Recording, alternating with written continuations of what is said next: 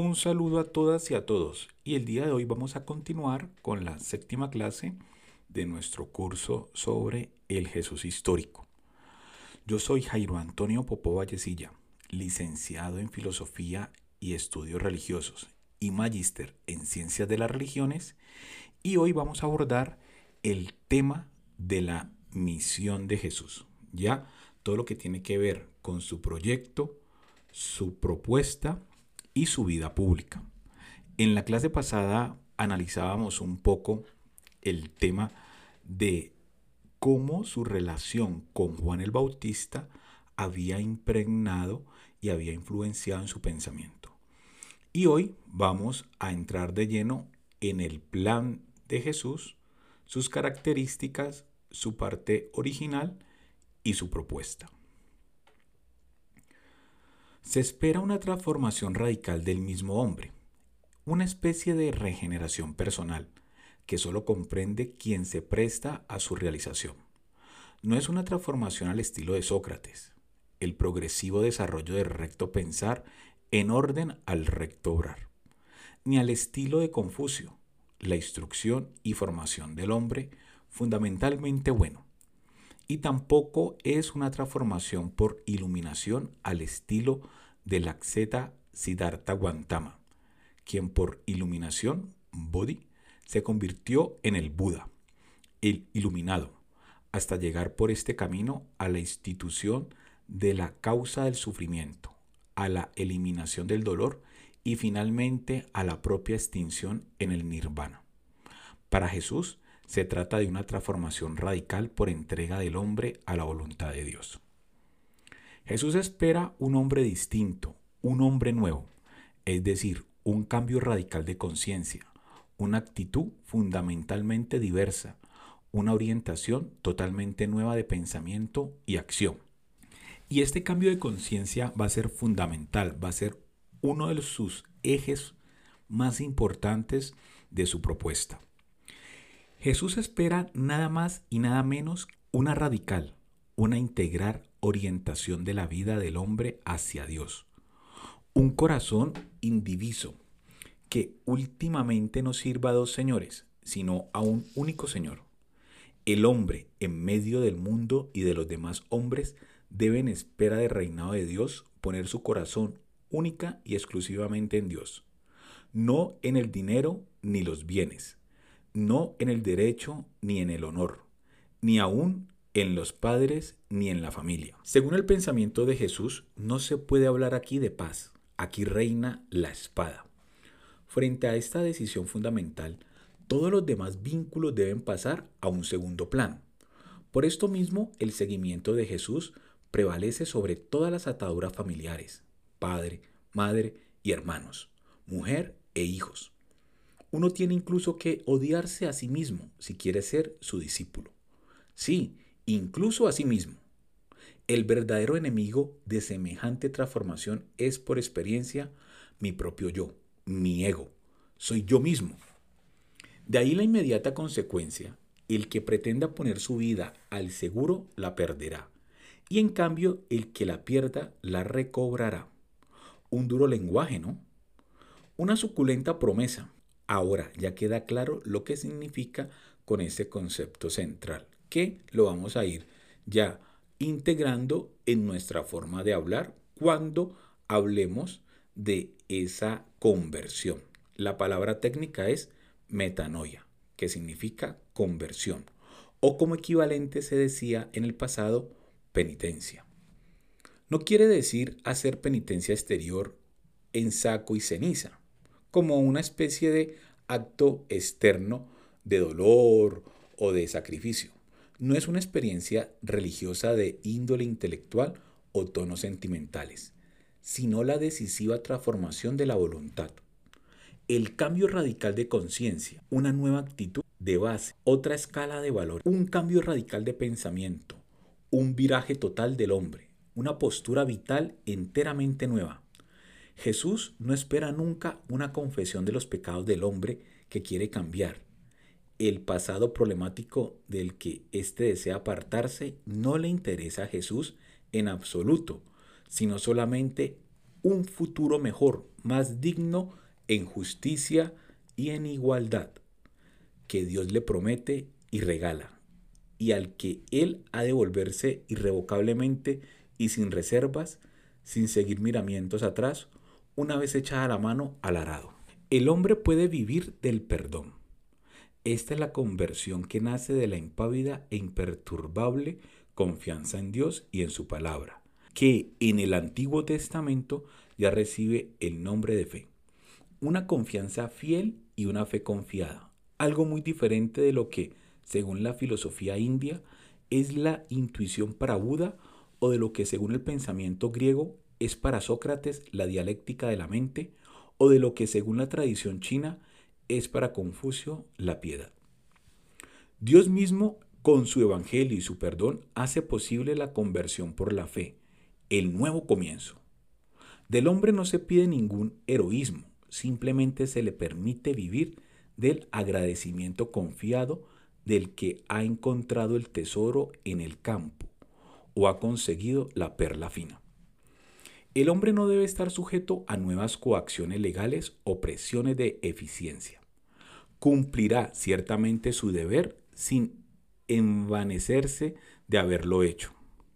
Mejor aún que el siervo fiel, su modelo será el niño. Y no porque su supuesta inocencia haya de ser románticamente transfigurada e idealizada, sino porque el niño, desamparado y pequeño como es, está naturalmente dispuesto a dejarse ayudar y regalar y a entregarse confiadamente todo entero, o sea, porque el niño no mira de reojo la recompensa, por más que sea recompensa de gracia, como durante años había hecho el hijo que se quedó en casa y en el último momento falló. El hombre no ha de obrar por el premio o el castigo. Premio y castigo no deben motivar los actos morales. El hombre debe, por el contrario, obrar consciente de su responsabilidad con la conciencia de que con todos sus pensamientos, palabras y acciones camina al encuentro del futuro Dios de la última decisión de Dios. Jesús relativiza la ley, que es tanto como decir todo el ordenamiento religioso, político y económico, todo el orden social la ley no es principio y término de todos los caminos de Dios.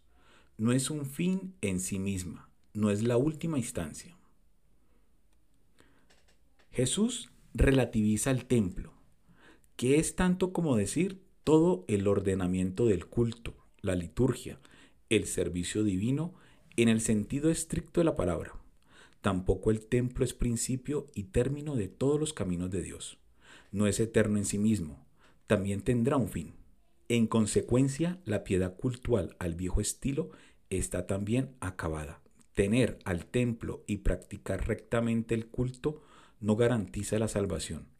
En orden a la salvación, el templo es, a fin de cuentas, incompetente.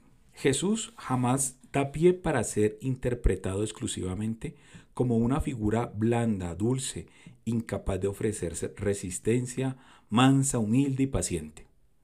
También la imagen de Jesús de Francisco de Asís tiene sus límites. También a Jesús se le reconoce como el poeta de la misericordia de Dios, porque hablaba con parábolas, pero también con hechos. Los campesinos de Galilea pudieron comprobar que Jesús, lleno del Espíritu de Dios, recorría sus aldeas curando enfermos, expulsando demonios y liberando a la gente del mal, la indignidad y la exclusión. Él los integra a una sociedad nueva, más sana y fraterna, mejor encaminada hacia la plenitud del reino de Dios. Para Él, Dios sana. Las fuentes cristianas lo afirman de manera unánime. Recorría toda Galilea proclamando la buena noticia del reino y curando toda enfermedad y dolencia en el pueblo. Esto lo podemos ver en Mateo 4:23, también en Marcos 1:39 y Mateo 9:35. A diferencia del Bautista, que nunca curó a nadie, Jesús proclama el reino de Dios poniendo salud y vida en las personas y en la sociedad entera. Lo que Jesús busca antes que nada entre aquella gente de Galilea no es reformar su vida religiosa, sino ayudarles a disfrutar de una vida más sana y más liberada del poder del mal. Dentro del contexto histórico del siglo I, todo enfermo anhela liberarse un día de su enfermedad para disfrutar de nuevo de una vida sana. Pero ¿qué podían hacer los enfermos y enfermas de aquellas aldeas para recuperar su salud? Al verse enfermo el israelita acudía por lo general a Dios, examinaba su vida, confesaba ante él sus pecados y le pedía curación. Al parecer no podían acudir a médicos profesionales. La medicina griega, impulsada por Hipócrates, que nació en el 450 y murió en el 350 a.C., se había extendido por toda la cuenca del Mediterráneo y había penetrado probablemente en ciudades tan importantes como Tiberíades, Séforis o las de la Decápolis, pero no en las aldeas de Galilea. La postura tradicional de los israelitas ante este tipo de medicina había sido de recelo, pues solo Dios es fuente de salud pero ya en tiempos de Jesús las cosas habían cambiado. Algunos sabios judíos recomendaban acudir a los médicos, pues hay momentos en que la solución está en sus manos. Así dice Ben Sirá, que es lo que hoy también podemos ver dentro del libro del eclesiástico capítulo 38 del 1 al 15. Los enfermos de aquellas aldeas no podían aventurarse en un largo viaje hasta los famosos lugares de curación, ni pagar las costosas ofrendas que ahí se exigían. Es difícil saber si había un lugar de curación en Jerusalén. Puede ser la piscina de Bethesda, aunque hacia el año 135 después de Cristo funcionó un templo consagrado a Esculapio en la Jerusalén romana, llamada por entonces Aelia Capitolina. Más cercanos estaban los curadores populares que no se atendían a una medicina profesional ni dependían de santuario alguno. Magos, exorcistas u hombres santos, también llamados Hasidim, famosos por el poder de su oración, como Joni o Hanina Bendosa, que sanaban más por su relación estrecha con Dios que por sus técnicas terapéuticas. No siempre es fácil diferenciar en esta época la medicina, que se esfuerza por facilitar de nuevo el equilibrio natural del organismo de la magia, que trata de manejar fuerzas misteriosas para lograr efectos beneficiosos sobre una persona, y la curación, atribuida a la intervención poderosa de una divinidad. En este ambiente comenzó Jesús a recorrer los pueblos de Galilea, proclamando el reino de Dios y curando a los enfermos. El hecho es históricamente innegable. Jesús fue considerado por sus contemporáneos como un curador y exorcista de gran prestigio. Prácticamente la totalidad de los investigadores contemporáneos están de acuerdo en afirmarlo, como Crossan, Sanders, Meyer, Tyson, Weynan, Evans, Blamburg, entre otros. Esta fama de Jesús como taumaturgo y exorcista tuvo que ser extraordinaria, pues durante mucho tiempo hubo exorcistas y magos que fuera de los ambientes cristianos usaban su nombre para realizar sus conjuros. La actuación de Jesús debió de sorprender sobremanera a la gente de Galilea. ¿De dónde provenía su fuerza? Se parece a otros curadores que se conocen en la región, pero al mismo tiempo es diferente. Ciertamente no es un médico de profesión, no examina a los enfermos para hacer un diagnóstico de su mal, no emplea técnicas médicas ni receta remedios. Su actuación es muy diferente. No se preocupa solo de su mal físico, sino también de su situación de impotencia y humillación a causa de la enfermedad. Por eso los enfermos encuentran en él algo que los médicos no aseguraban con sus remedios, una relación nueva con Dios que les ayuda a vivir con otra dignidad y confianza ante Él. Las técnicas concretas que Jesús emplea alguna que otra vez recuerdan a los procedimientos que utilizaban los magos y curadores populares.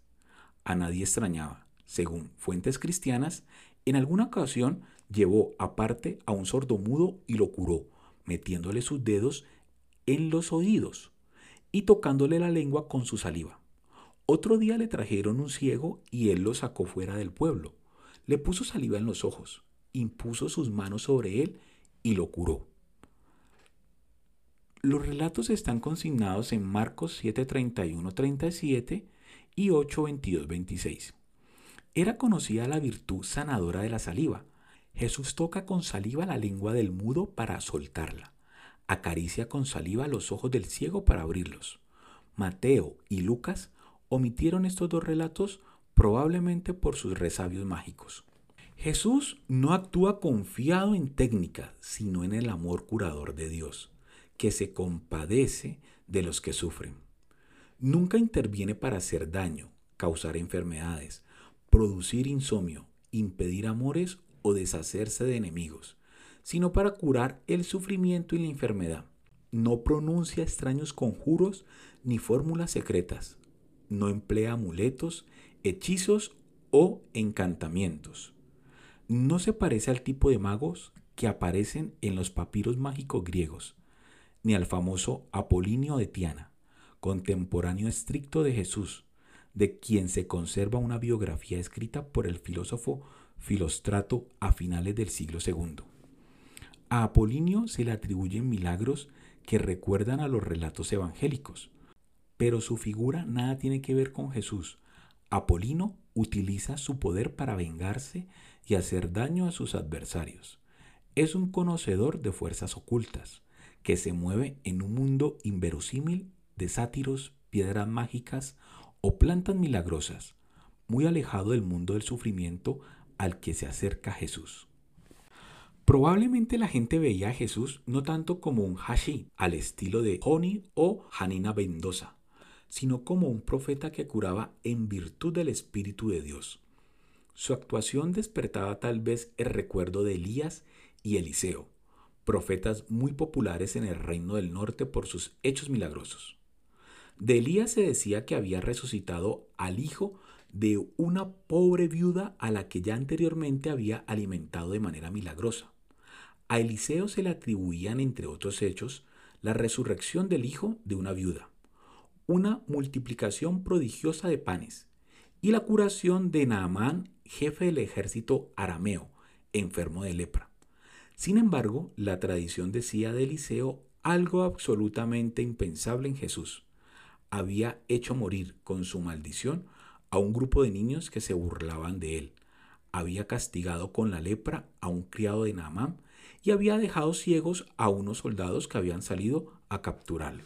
Sin embargo, lo que más diferencia a Jesús de otros curadores es que para él las curaciones no son hechos aislados, sino que forman parte de su proclamación del reino de Dios. Es su manera de anunciar a todos esta gran noticia. Dios está llegando y los más desgraciados pueden experimentar ya su amor compasivo. Estas curaciones sorprendentes son signo humilde pero real de un mundo nuevo, el mundo que Dios quiere para todos. Cuando descubrió Jesús su capacidad de curar, ¿fue su fe en la misericordia de Dios lo que le empujó a intentar aliviar el sufrimiento de los enfermos?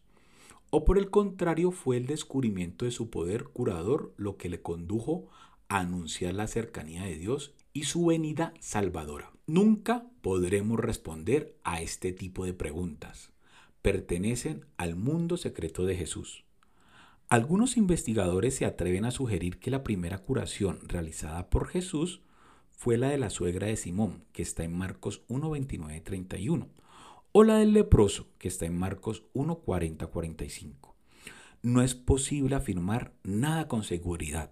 Hasta el día de hoy no sabemos cuántas curaciones hizo Jesús, ni cuál fue la primera ni la última. Lo cierto es que Jesús contagia salud y vida. La gente de Galilea lo sienten como alguien que cura porque está habitado por el Espíritu y la fuerza sanadora de Dios. Aunque al parecer Jesús utiliza con alguna ocasión técnicas populares, como la saliva, lo importante no es el procedimiento que pueda emplear en algún caso, sino el mismo, la fuerza curadora que irradia su persona.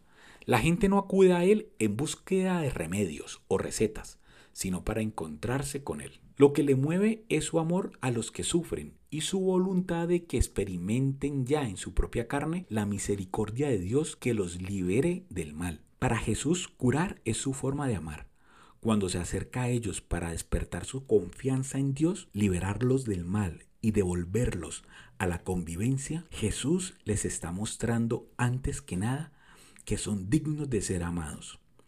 Por eso cura siempre de manera gratuita. No busca nada para sí mismo, ni siquiera que los enfermos se agreguen a su grupo de seguidores. La curación que suscita la llegada del reino de Dios es gratuita. Y así también la tendrán que regalar sus discípulos. Este carácter gratuito resultaba sorprendente y atractivo. Todo el mundo podía acercarse a Jesús sin preocuparse de los gastos. Jesús tiene su estilo propio de curar. Lo hace con la fuerza de su palabra y los gestos de sus manos. Jesús habla con el enfermo y le manifiesta su voluntad de que quede curado. No pronuncia fórmulas secretas ni habla entre dientes como los magos. Su palabra es clara. Todos la pueden escuchar y entender.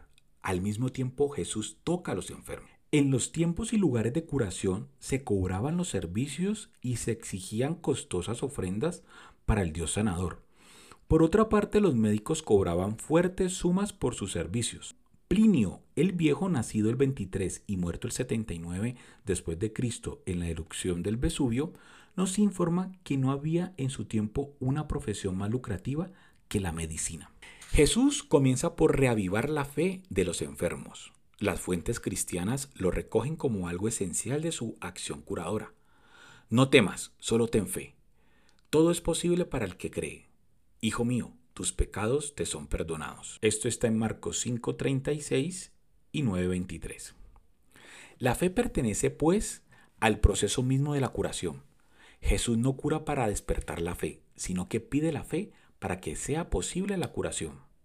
Jesús no pide fe en su poder misterioso o en sus conocimientos ocultos, sino en la bondad de Dios que se acerca a salvar del mal, despertando incluso posibilidades desconocidas que no están de ordinario a disposición del ser humano. Al mismo tiempo Jesús lo reconcilia con la sociedad.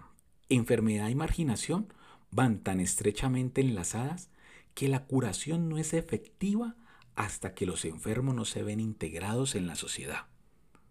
Levántate, toma tu camilla y vete a casa. Muéstrate al sacerdote y haz por tu purificación la ofrenda que prescribió Moisés para que les sirva de testimonio. Vete a tu casa, con los tuyos y cuéntales lo que el Señor ha hecho contigo. Esto lo podemos ver en Marcos 2.11, 5.19. Tal vez María Magdalena no tenía familia y Jesús, después de expulsar de ella siete demonios, esto lo podemos leer en Lucas 8.12, la acogió en su grupo de discípulos. Los enfermos no han de ser mirados con miedo a partir de ahora, sino con compasión como los mira Dios. Jesús no solo curaba enfermos, lleno del Espíritu de Dios se acercaba también a los poseídos y los liberaba de los espíritus malignos. Nadie lo pone en duda. Jesús fue un exorcista de prestigio extraordinario. Incluso fuera de los ambientes cristianos, todavía bastantes años después de su muerte, había exorcistas que seguían utilizando su nombre como medio poderoso para expulsar demonios. Algunos veían en él un peligro y lo acusaban de estar poseído por un espíritu maligno y de actuar como agente de Belcebú. ¿Quiénes son estos enfermos? ¿Cómo podemos captar desde nuestra cultura actual esta peculiar experiencia que se vivía en torno a Jesús? Y también nos preguntamos, ¿cómo los curaba? Vamos a dar unas cuantas respuestas al respecto. En general los exégetas tienden a ver en la posesión diabólica una enfermedad. Se trataría de casos de epilepsia, histeria, esquizofrenia o estados alterados de conciencia, en los que el individuo proyecta de manera dramática hacia un personaje maligno las represiones y conflictos que desgarran su mundo interior. Aquí, los investigadores recientes como Pliss y Crozan estudian la actuación de Jesús utilizando la categoría de estados alterados de conciencia, que ha sido propuesta por la antropología moderna para definir de manera neutral extraños fenómenos que suceden en las sociedades de todos los tiempos y que son interpretados de diversa forma en cada cultura. Sin embargo, esta categoría de estado alterado de conciencia no deja de ser ella misma una interpretación cultural hecha desde la psicología moderna. Los poseídos en tiempos de Jesús Según su mentalidad, son ellos los que se sienten invadidos y poseídos por alguno de aquellos seres malignos que infestan el mundo. Esta es su tragedia. El mal que padecen no es una enfermedad más, es vivir sometidos a un poder desconocido e irracional. En estas sociedades primitivas no hay que confundir una enfermedad causada por un espíritu maligno con una posesión diabólica. Probablemente es más acertado ver en el fenómeno de la posesión una compleja estrategia utilizada de manera enfermiza por personas oprimidas para defenderse de una situación insoportable. Cuando no hay otro medio para revelarse, en el individuo se puede desarrollar una personalidad separada que le permite decir y hacer lo que no podría en condiciones normales. ¿Había alguna relación entre la opresión que ejercía sobre Palestina el imperio romano y el fenómeno contemporáneo de tantas personas poseídas por el demonio? ¿Era esta una forma enfermiza de rebelarse contra el sometimiento romano y el dominio de los poderosos? Aunque la curación del endemoniado de Girasa no es una narración estrictamente histórica, puede ayudarnos a intuir la conexión que se podía establecer oscuramente entre la posesión demoníaca y la opresión de Roma. Según el relato, el demonio es uno solo, pero se llama legión, porque son muchos como la división armada de Roma que controlaba Palestina, que se llamaba legión. Los demonios entran en los cerdos, los animales más impuros de todos, y los que mejor podían definir a los romanos. Era una forma también despectiva de llamarlos a los romanos, cerdos. Más tarde los cerdos se precipitan en el mar, lugar donde la resistencia judía quería verlos hundidos para siempre. ¿A quiénes? A los romanos. Probablemente a nosotros se nos escapa el terror y la frustración que generaba el imperio romano sobre gentes absolutamente impotentes para defenderse de su crueldad. No falta tampoco conflictos y opresiones dentro de aquellas familias campesinas de estructura rígidamente patriarcal. No pocos de los poseídos eran sin duda mujeres, adolescentes y niños, esposas estériles, frustradas y sin honor alguno ante nadie viudas privadas de defensa ante los atropellos de los varones, niños víctimas de abusos. La posesión se convierte también para ellos en un mecanismo de autodefensa que les permite atraer la atención, defenderse del entorno y adquirir un cierto poder. Aquí diversos investigadores subrayan esta presencia de lo demoníaco en víctimas de abusos y conflictos familiares. Lucas recuerda que Jesús había curado de espíritus malignos y enfermedades a diversas mujeres que lo acompañaban, y en concreto a María Magdalena, de la que había salido siete demonios. Lucas 8.2. Jesús se parecía a otros exorcistas de su tiempo, pero era diferente. Probablemente sus combates con los espíritus malignos no resultaban del todo extraños en las aldeas de Galilea, pero había en su actuación algo que sin duda sorprendía a quienes los observaban de manera cercana. Jesús se acerca al lenguaje y los gestos de los exorcistas de su tiempo, pero al parecer establece con los endemoniados una relación muy particular. No usa los recursos utilizados por los exorcistas, como anillos, aros, amuletos, incienso, leche humana, cabellos. Su fuerza está en sí mismo. Basta su presencia y el poder de su palabra para imponerse. Por otra parte, a diferencia de la práctica general de los exorcistas, que conjuraban a los demonios en nombre de alguna divinidad o personaje sagrado, Jesús no siente necesidad alguna de revelar el origen de su poder. No explica en nombre de quién expulsa a los demonios. No pronuncia el nombre mágico de nadie, ni invoca a ninguna fuerza secreta.